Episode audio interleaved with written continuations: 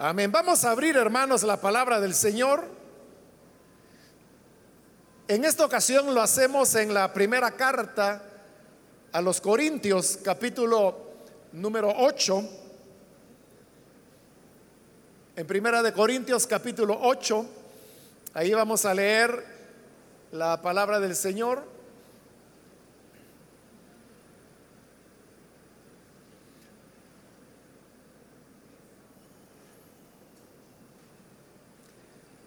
Dice la palabra de Dios en Primera de Corintios, capítulo 8, versículo número 5 y 6, pues aunque haya los así llamados dioses, ya sea en el cielo o en la tierra, y por cierto que hay muchos dioses y muchos señores, para nosotros, no hay más que un solo Dios, el Padre, de quien todo procede y para el cual vivimos.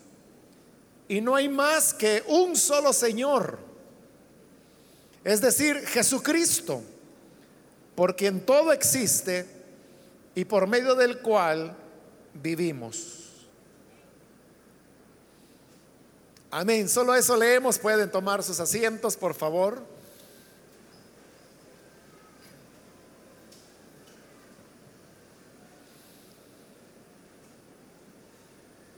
Estas palabras que acabamos de leer se encuentran dentro de este capítulo 8 de la primera carta a los Corintios, donde Pablo está eh, respondiendo a otra carta que los corintios le habían enviado a él, donde le formulaban varias preguntas.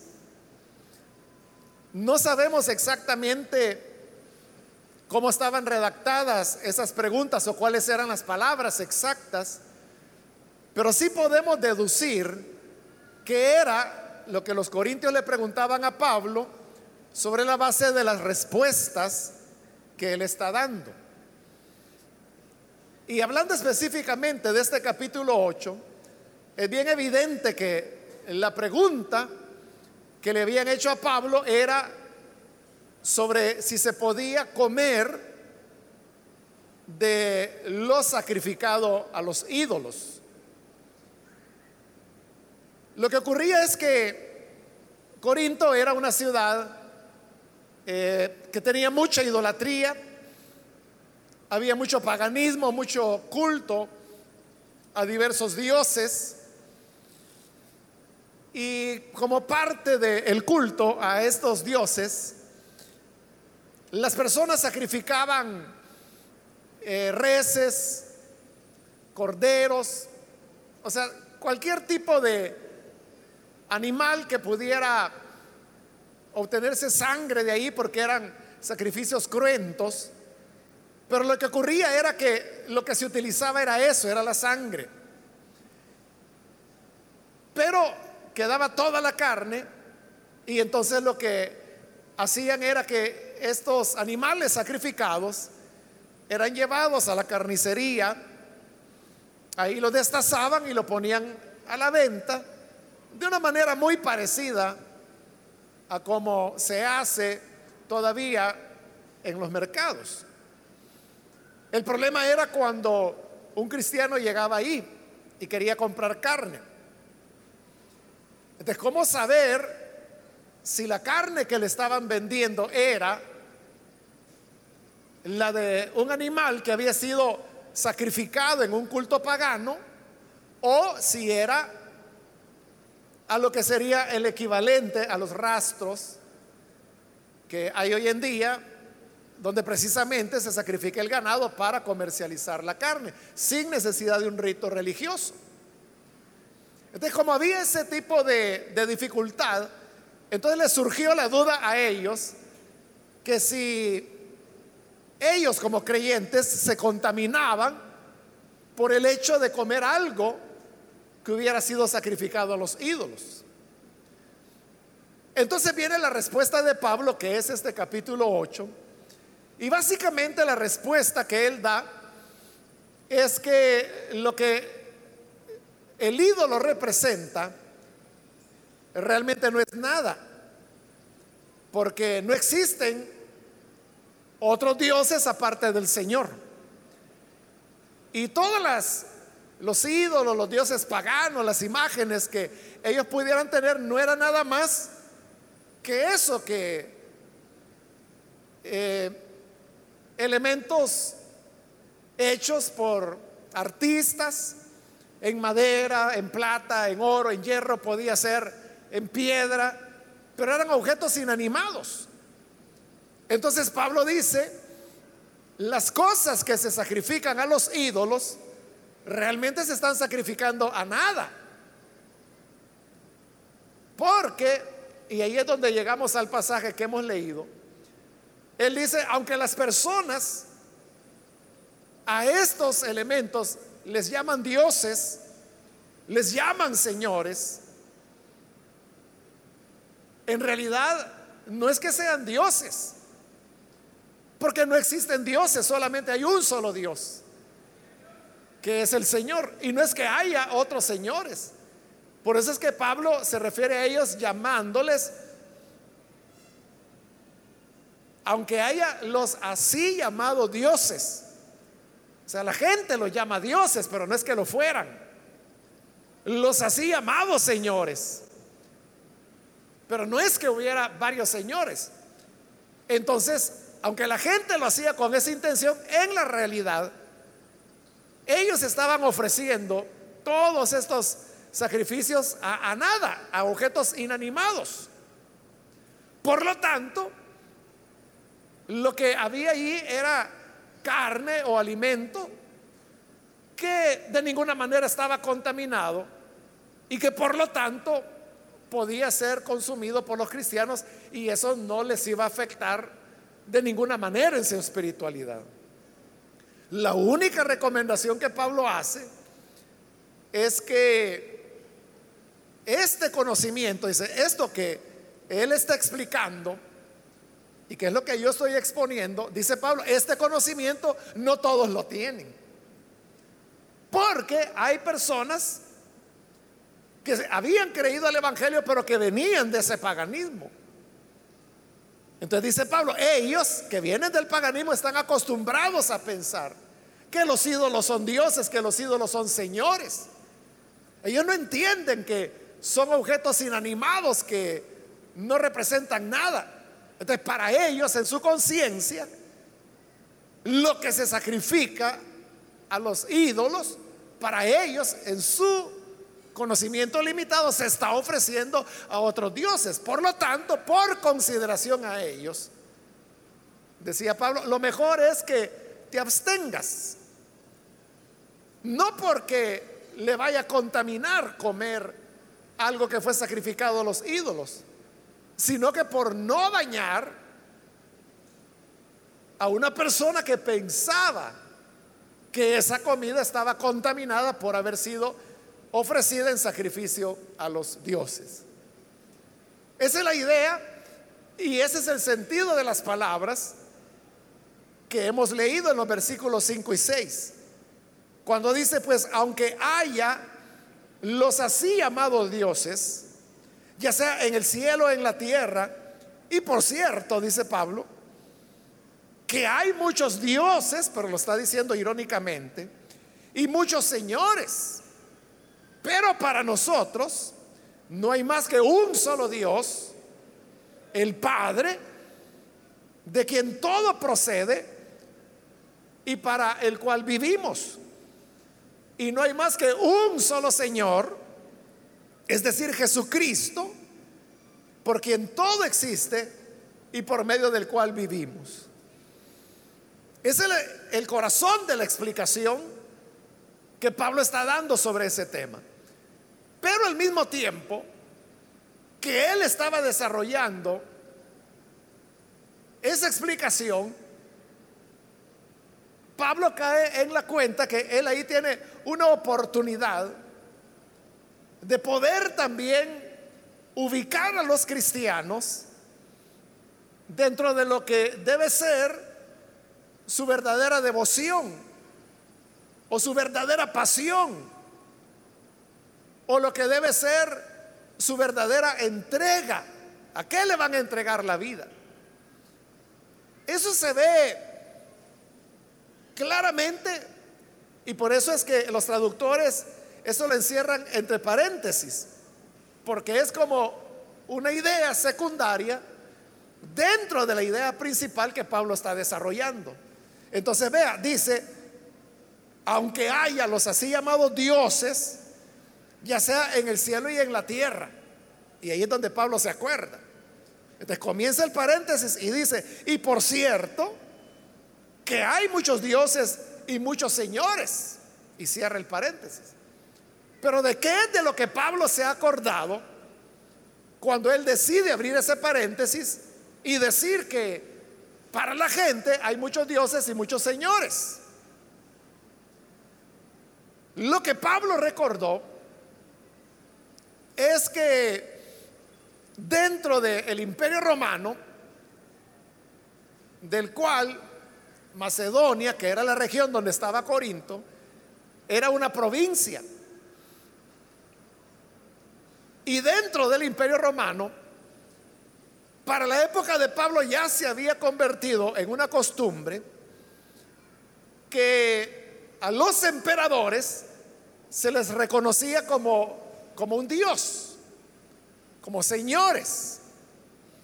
Todo eso comenzó con un emperador llamado Tiberio, el cual cuando murió fue proclamado Dios. Y fue un culto como cualquier otro culto de los que los romanos tenían. Le ofrecían sacrificios, le ofrecían oraciones a Tiberio, que ya había muerto. Pero a partir de él se estableció la costumbre que los emperadores que iban muriendo eran elevados a la categoría de dioses. Pero llegó un momento en que la costumbre cambió y ya los romanos no esperaban a que el emperador muriera, sino que estando en vida, le reconocían que era un dios o que era un señor. ¿Por qué razón los romanos comenzaron a llamar dioses o señores a los emperadores vivos? Lo hacían por una cuestión puramente política.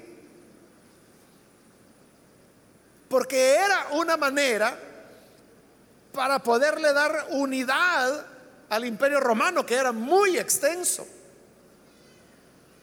que iba desde lo que actualmente es la, península ibérica, formada por España y Portugal, y se extendía por todo, sobre todo la parte sur de Europa, aunque hubo momentos en los cuales el imperio romano avanzó hasta el norte, incluso hasta lo que hoy es Inglaterra. Y luego se extendía por todo lo que es Turquía, pasaba por Israel, el Oriente Medio, porque recuerde que también Israel era provincia romana y luego curvaba por el Mediterráneo y cubría toda la parte norte de África. Y por eso es que se decía que el mar Mediterráneo era como un lago dentro del imperio romano. Este imperio era tan extenso, tan grande, que una de las dificultades que los romanos tenían era mantener la unidad el tema era cómo lograr la lealtad de todas esas personas que vivían dentro del imperio.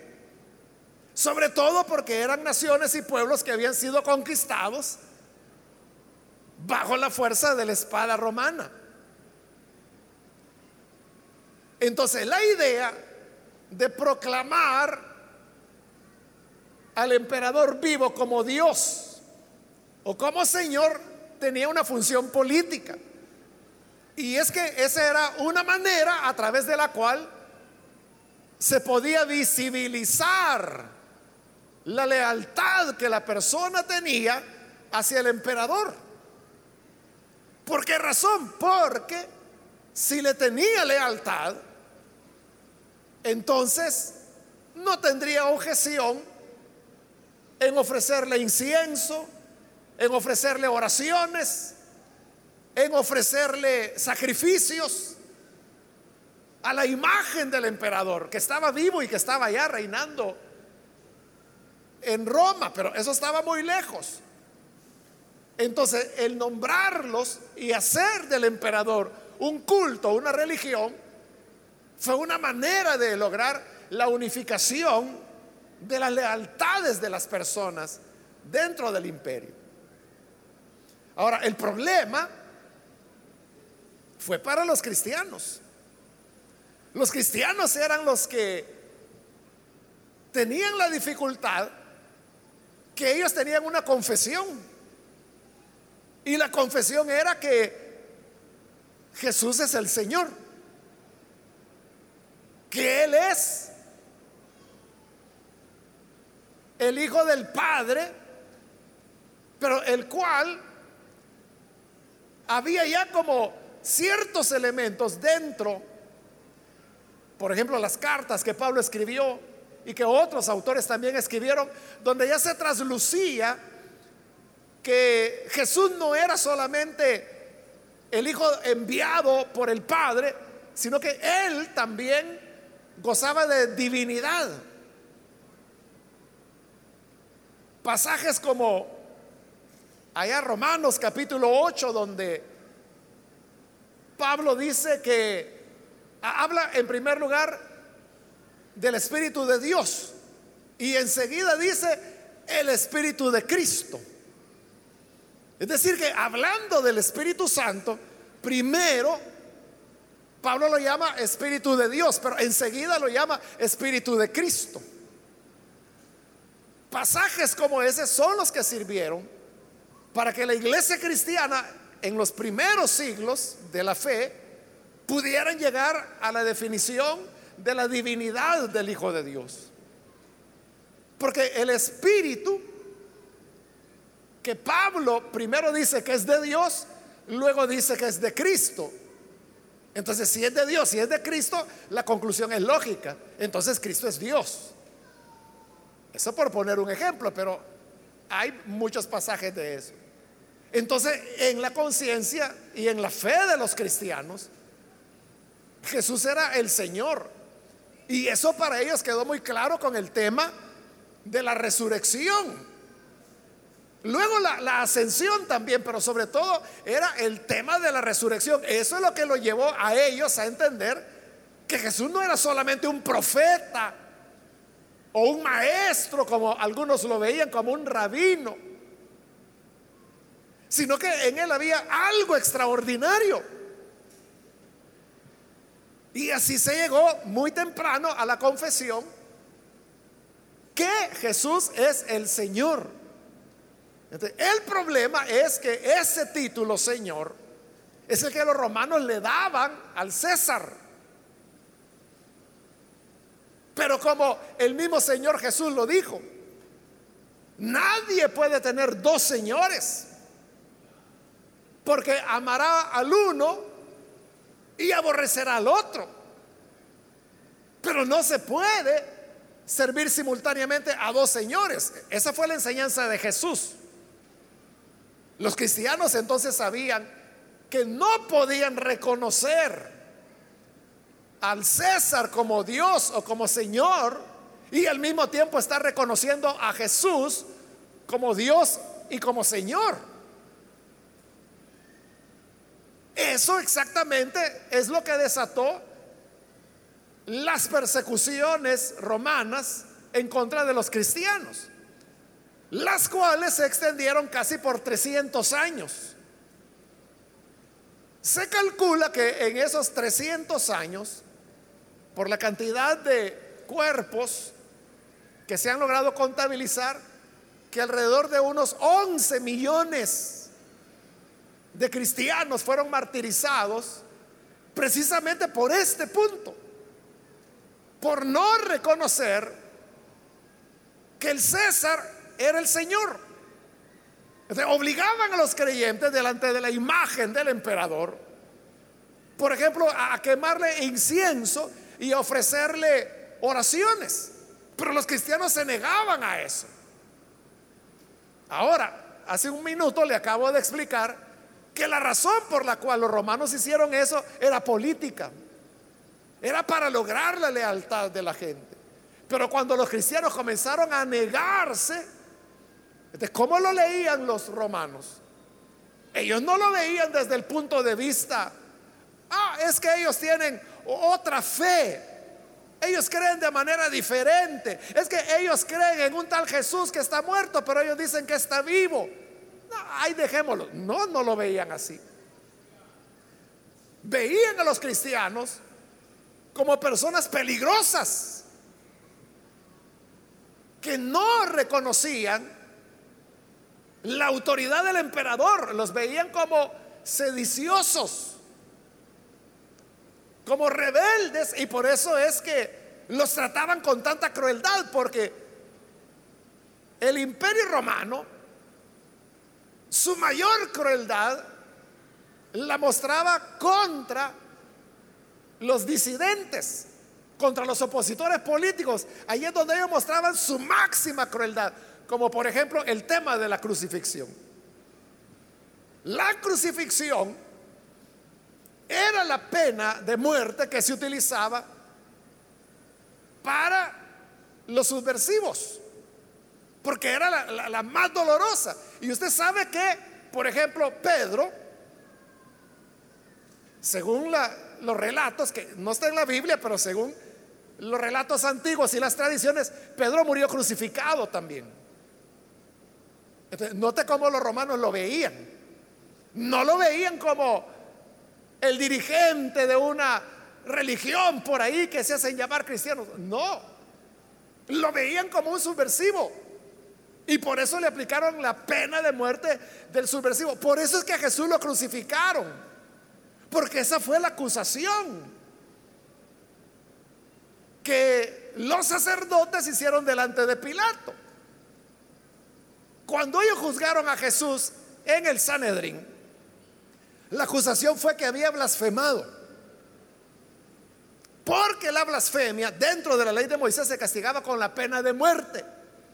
Pero ellos no podían llegar delante de Pilato a decirle, mira, mándalo a que le apliquen la pena de muerte porque blasfemó. Porque Pilato no les iba a hacer caso, porque era un tema religioso. Pero ¿cuál fue la acusación delante de Pilato? Le dijeron, este se hace pasar como rey. Y eso ya era colocarlo en una posición de subversión política. Porque era un opositor a las autoridades. Porque el rey era el que los romanos habían puesto, era Herodes. Pero ellos decían, él se hace rey. Bueno, el mismo Pilato es una de las preguntas que le hizo a Jesús. ¿Eres tú el rey de los judíos? Y Jesús le dijo, tú lo has dicho. Que era una manera de decir, sí, así es. Pero luego el Señor aclaró, mi reino no es de este mundo. Si mi reino fuera de este mundo, los míos lucharían por él. Entonces para Pilato quedó claro que él no era un subversivo. Pero por su cobardía y por la historia que sabemos, terminó mandándolo a crucifixión. Entonces la lucha inicial de los cristianos y las persecuciones que ellos sufrieron fue por esto. Entonces cuando Pablo está hablando del tema de los dioses, de los señores, y él dice, es que hay gente que cree que hay dioses, que hay señores, creen que hay en los cielos, creen que hay en la tierra. Ah, y se acuerda del César, del emperador, abre el paréntesis y dice, y por cierto que hay muchos que se hacen llamar dioses y señores. Y cierra el paréntesis. ahí él se está recordando y por eso lo está mencionando. Y como le dije, lo está diciendo irónicamente. Que los emperadores se hacían llamar dioses se hacían llamar señores. ese, esa lucha, ese choque, eso marcó tanto a los creyentes que por eso es que los creyentes insistían tanto en el tema de afirmar que Jesús es el Señor. Note, en el Nuevo Testamento a Jesús se le llama Señor más de 500 veces. Más de 500 veces se le llama a Jesús Señor en el Nuevo Testamento. ¿Y por qué esa insistencia? Porque esa era la lucha que llevaban los cristianos. A eso se refiere la carta a los Efesios cuando dice que toda rodilla se doblará y toda lengua confesará que Jesucristo es el Señor. Pero note, note lo que eso nosotros lo vemos desde un punto de vista religioso, ahora, ¿no? Pero en el momento en que eso fue dicho y eso fue escrito, eso tenía connotaciones políticas muy fuertes y muy peligrosas porque literalmente lo llevaba a la muerte. Por eso le decía millones. Fueron martirizados por los romanos precisamente porque se negaban a reconocerle divinidad o señorío al emperador. Ahora, uno podría pensar y decir, bueno, qué época más difícil, ¿no? Y qué tremendo lo que tuvieron que vivir todos estos hombres, todas estas mujeres. Pablo mismo, la acusación que le hicieron delante de los gobernadores, delante de Félix, delante de Porcio Festo, delante de el rey Agripa, todas las acusaciones fueron políticas, que él era alguien que andaba provocando disturbios.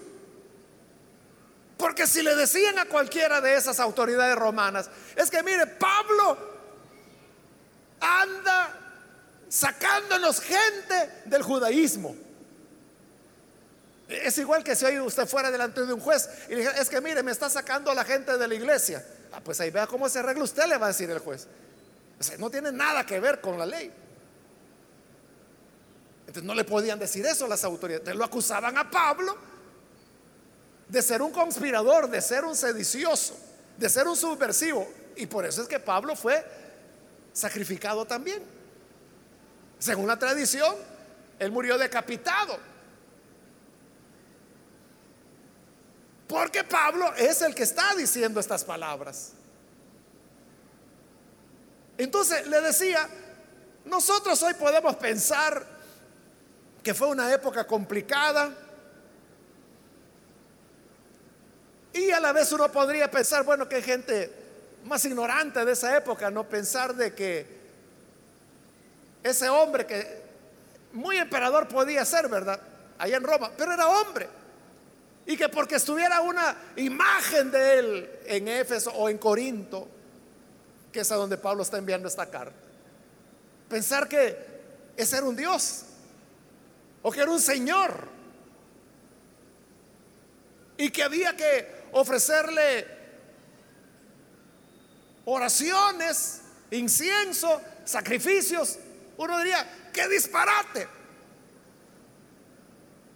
Porque si es Dios, si es Señor, entonces se le reconoce poder, se le reconoce capacidad para para salvar, para resolver situaciones, para dar respuesta a las necesidades que las personas tienen.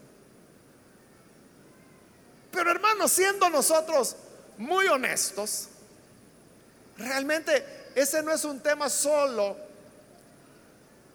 de hace 20 siglos, sino que hoy en día todavía hay personas que continúan teniendo ese reconocimiento a ciertas personas como que si fueran dioses, como que si fueran señores, no en el sentido que les vayan a poner delante de la foto o un póster político que le vayan a poner incienso o sacrificios o que le vayan a hacer oraciones. No llegan hasta ese punto. Pero sí hay un esperar la salvación y las respuestas de parte, puede ser de personas, candidatos, puede ser de parte de partidos políticos, puede ser de ideologías. Porque hay diversas ideologías que los seres humanos han logrado desarrollar. Entonces, para algunos, ellos tienen un, concepto ideológico. Y ellos dicen, bueno, esto es lo que va a resolver los problemas de la humanidad o en el campo puramente electoral. Puede haber personas que digan, no, es que fulano, él sí. Este sí que, de verdad, este sí que va a ayudarnos, este sí que tiene conciencia social, este sí que será diferente, este va a ser honesto. Entonces, cuando la gente desarrolla esa confianza y la coloca en un personaje, en un partido, en un programa o en una ideología, está siendo un Dios, está siendo un Señor. Y no es que esté exagerando, hermanos. E, e, es la realidad. Estoy, hermanos, hablando de este tema porque estamos a un par de semanas para que oficialmente se convoque a la campaña política. Y en el pasado la, la iglesia o miembros de la iglesia, algunos pastores, se han vuelto seguidores de nuevos dioses, de nuevas de nuevos señores. Elementos que llegan, hermanos, prácticamente a la adoración, a la pleitesía. El hecho de creer que este sí, este va a resolver las cosas. Es que este sí que, este es el mero mero, este es bueno de verdad.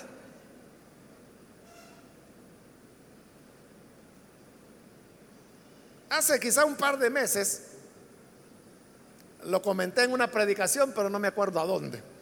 Si fue aquí o en otro lugar, pero la cosa que estaba predicando y lo mencioné, pero lo voy a mencionar de nuevo. Ahí alguien me, escribió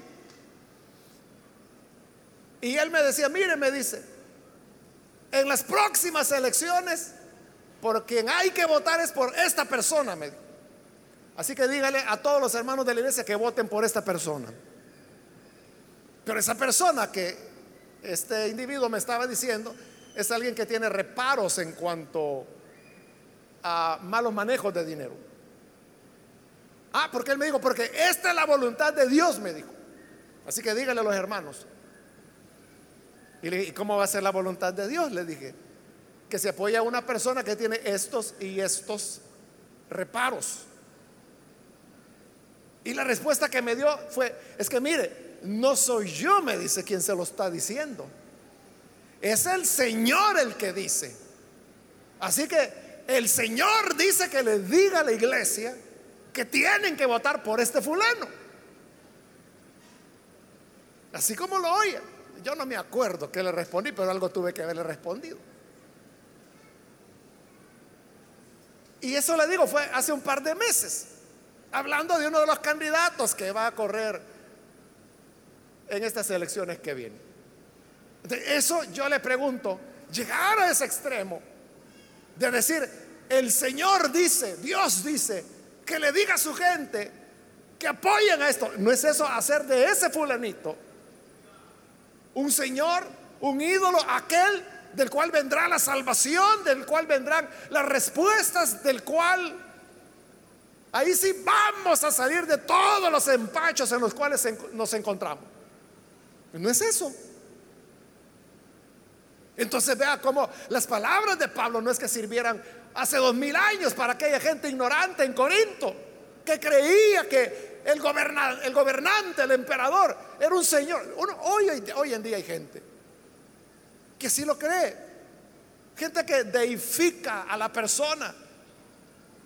Y aunque las evidencias estén mostrando un mal proceder, se ciegan a ellas y dicen, no, es que este es diferente, es calumnia, es por envidia que le dicen estas cosas. Pero entonces ante esa realidad, viene Pablo y dice en el versículo 6, para nosotros. Y cuando habla de nosotros, hoy se está refiriendo a los cristianos. Porque anteriormente él ha dicho, hay algunos. Y ahí está refiriéndose a los paganos. Que aunque tengan los así llamados dioses, ya sea en el cielo o en la tierra. Ah, dice, y por cierto, acordándose del emperador. Hay muchos que se dicen ser dioses, que se dicen ser señores. Pero para nosotros, para los creyentes, dice, no hay más que un solo Dios, el Padre.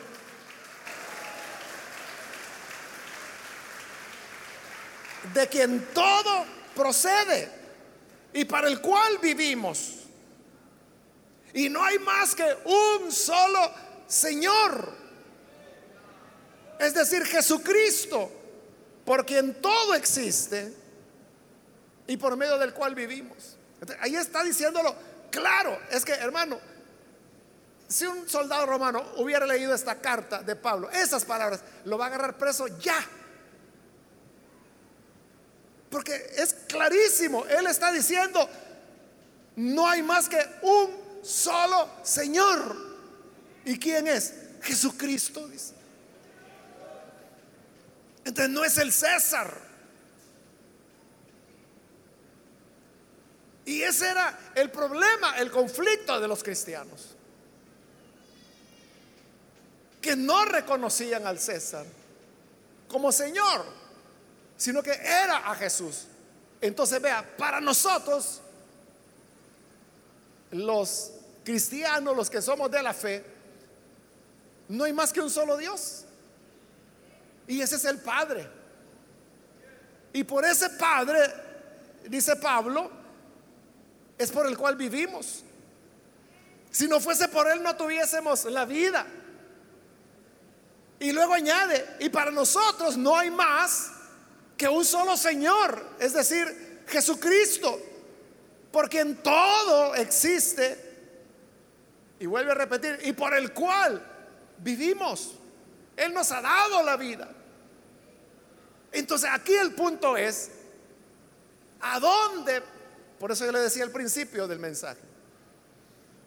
¿A dónde debe estar la lealtad del cristiano? ¿A dónde, digámoslo de esta manera, a dónde el creyente tiene que poner su apuesta? No es, hermanos, en un personaje, en un candidato, en un partido político, en una ideología. Con esto yo no le estoy diciendo que, que no vote por nadie que no vaya a votar, no estoy diciendo eso. Esa es una decisión suya que usted debe tomar, pero lo que le estoy diciendo es que la confianza, la fe de quien verdaderamente es a quien le ofrecemos nuestra lealtad, nuestro todo y que nunca nos va a decepcionar, nunca nos va a frustrar. Es al único Dios, al Padre y al único Señor, el cual es Jesucristo. Nunca vamos a salir decepcionados. Si nuestra confianza la ponemos en el Señor Jesús, esta lealtad debe ser la, la esencial es la lealtad irrenunciable del creyente. Porque la lealtad a Cristo es la que nos da los valores, la fe, el programa de Dios. Y cuando estamos claros de eso, no vamos a aceptar que por encima del programa de Dios nos coloquen otro programa. O que nos coloquen una ideología que va a entrar en choque con lo que es la verdadera fe cristiana.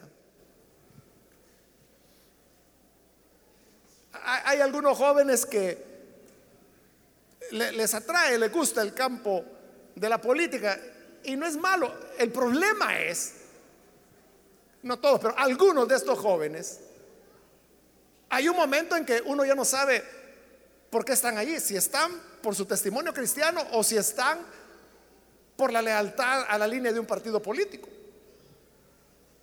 Y hay algunos que yo les he tenido que decir eso. Bueno, o sea, ¿cuál es ahora tu ideal? ¿Hacia quién está tu lealtad? ¿A dónde está tu corazón?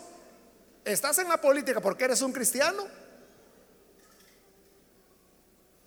¿O es la política en sí misma la que ahora le interesa y es la que vale? Pero Pablo insiste y dice, es que no hay más que un solo Dios. Y ese es el Padre. Usted puede pensar que, bueno, yo creo que entre las opciones que tenemos la menos peor es esta. Y yo por este fulano voy a votar. Está bien, es su decisión. Pero si hasta ahí llega. Ahora, si el problema dice, no, es que este es. Y por este, eh, todos los demás que no lo hagan es porque están ciegos. No tienen cerebro. O peor, como me decía el fulanito ese que le, decía, ¿no? Es que el Señor dice, Dios dice, así que obedezca. Pues eso ya es haberlo convertido en un Señor. Pero Pablo dice, solamente hay un Señor y ese es Jesucristo. Entonces nosotros sabemos que al final de los tiempos, el único que tendrá palabra es el Señor Jesús. Quien realmente traerá la paz a la tierra es el Señor Jesús. Lo cual no significa que, ah, entonces pues cuando, Él venga, Él va a hacer todo y me quedo de brazos cruzados. No, porque ese Señor Jesús es el que dijo, dichosos los que trabajan por la paz, porque ellos serán llamados hijos de Dios. Entonces, sí, nosotros debemos trabajar por la paz. Debemos trabajar por toda causa noble. Si hay una iniciativa de educación, debemos apoyarla. Si hay una iniciativa de atención médica, debemos apoyarla. Si hay una iniciativa cultural, debemos apoyarla. Si hay una iniciativa que procura la paz, debemos procurarla, porque Jesús dijo que esos son los hijos de Dios. Pero sabemos que todos esos esfuerzos que hagamos tendrán un límite, porque somos seres humanos. Pero quien va a traer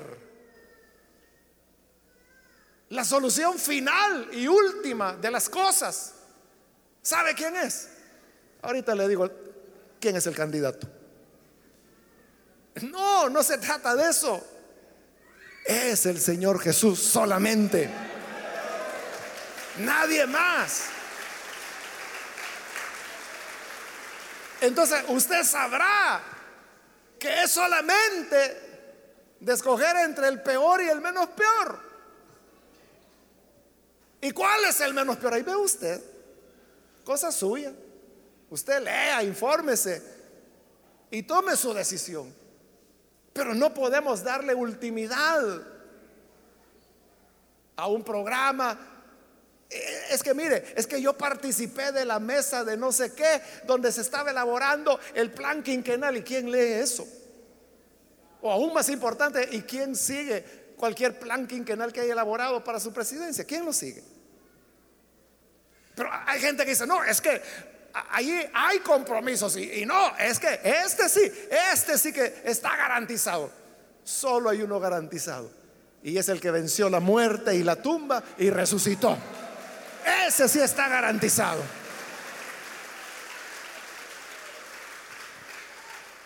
Por lo tanto, nuestra lealtad final y última es que eso de reconocer a alguien como Señor, si yo reconozco a alguien como Señor, Él es mi dueño. El que decía, César es Señor, para él su dueño era Señor, era César, el emperador.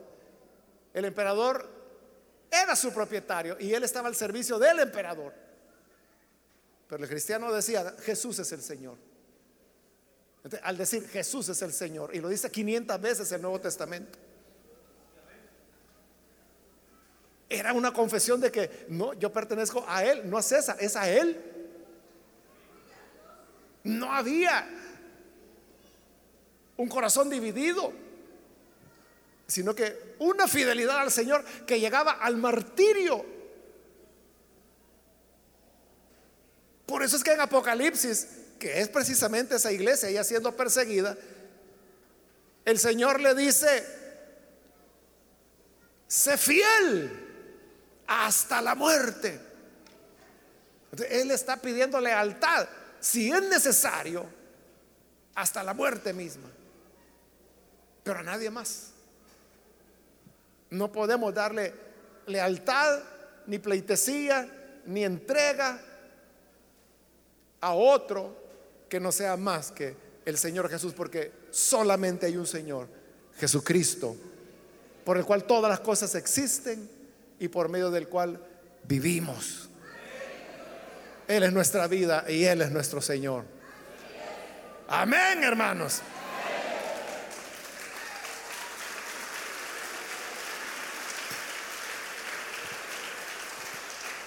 Vamos a cerrar nuestros ojos y yo quiero ahora aprovechar para invitar, si hay con nosotros algún amigo o amiga que todavía no ha recibido al Señor Jesús como Salvador, pero usted ha oído hoy la palabra de Dios y ahora se da cuenta que el único en quien debemos tener lealtad, el único a quien debemos ofrecer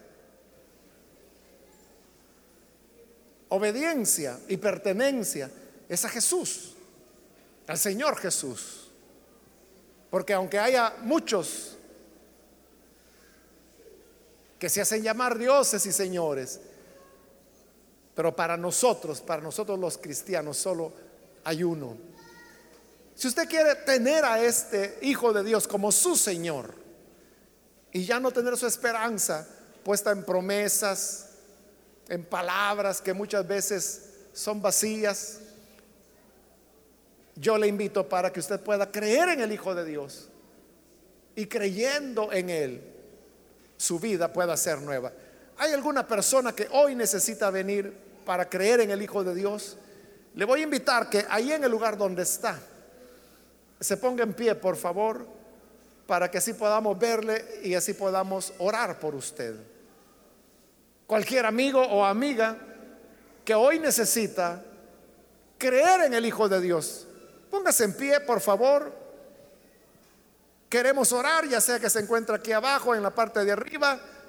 Hoy es el momento para que su vida sea entregada al Señor. ¿Hay alguien que necesita venir? A aquel que nunca le fallará cuya palabra no se la lleva el viento. Porque aunque nosotros seamos infieles, Él continúa siendo fiel, porque Él no puede negarse a sí mismo. ¿Quiere creer en ese Señor Salvador? Póngase en pie para que oremos por usted y así usted tenga a Jesucristo en su vida. ¿Hay alguna persona? Hoy es su momento. Póngase en pie con toda confianza. Queremos orar por usted. Venga. Hoy es el momento de Dios para su vida. ¿Hay alguna persona? Hoy es cuando la puerta está abierta y cuando usted puede venir con toda confianza. Muy bien, aquí hay un hombre, Dios lo bendiga, bienvenido. Alguien más que necesita pasar. Puede ponerse en pie para que oremos por usted. ¿Hay alguien más? Quiero ganar tiempo e invitarse a hermanos o hermanas que se han alejado del Señor. Pero hoy necesita usted rededicar su vida al Señor, reconciliarse con Él. Póngase en pie también hoy. La invitación está abierta para aquellos que por primera vez vienen al Señor, pero también para los que necesitan reconciliarse. Queremos orar por usted. Muy bien, aquí adelante hay otro hombre. Dios lo bendiga, bienvenido. Alguien más que necesita pasar, póngase en pie para que oremos por usted. Algo otra persona. Hoy es cuando el Señor le está llamando. Acérquese para que la gracia de Dios le alcance y le cubra.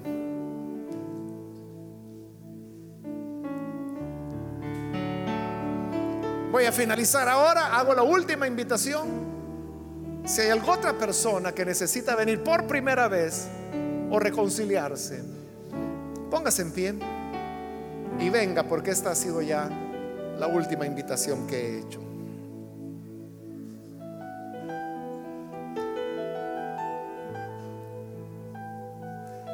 A usted que nos ve por televisión o por internet, le invito para que se una a las personas que están aquí al frente y también reciba al Señor Jesús. Ore con nosotros. Padre, gracias te damos por las personas que están aquí al frente, también aquellas que a través de televisión, internet, radio, están uniéndose con nosotros en esta oración. Te rogamos, Padre, que les bendigas, cambie sus vidas, haga de ellos nuevos hombres, nuevas mujeres. Y que su lealtad absoluta sea solamente para ti. Pues solo hay un Dios, el Padre, y un solo Señor, Jesucristo. Que esta fe sea la que nos acompañe y guárdanos, Señor, de poder endosar credibilidad o verdad a proyectos humanos. Porque la verdad eres tú. Y además eres el camino. Y además eres la vida. Por eso a ti, Señor, rendimos toda nuestra nuestra vida. Reconocemos tu señorío al cual ofrecemos lealtad cada día de nuestra vida. Por Jesucristo nuestro Señor lo pedimos. Amén. Amén.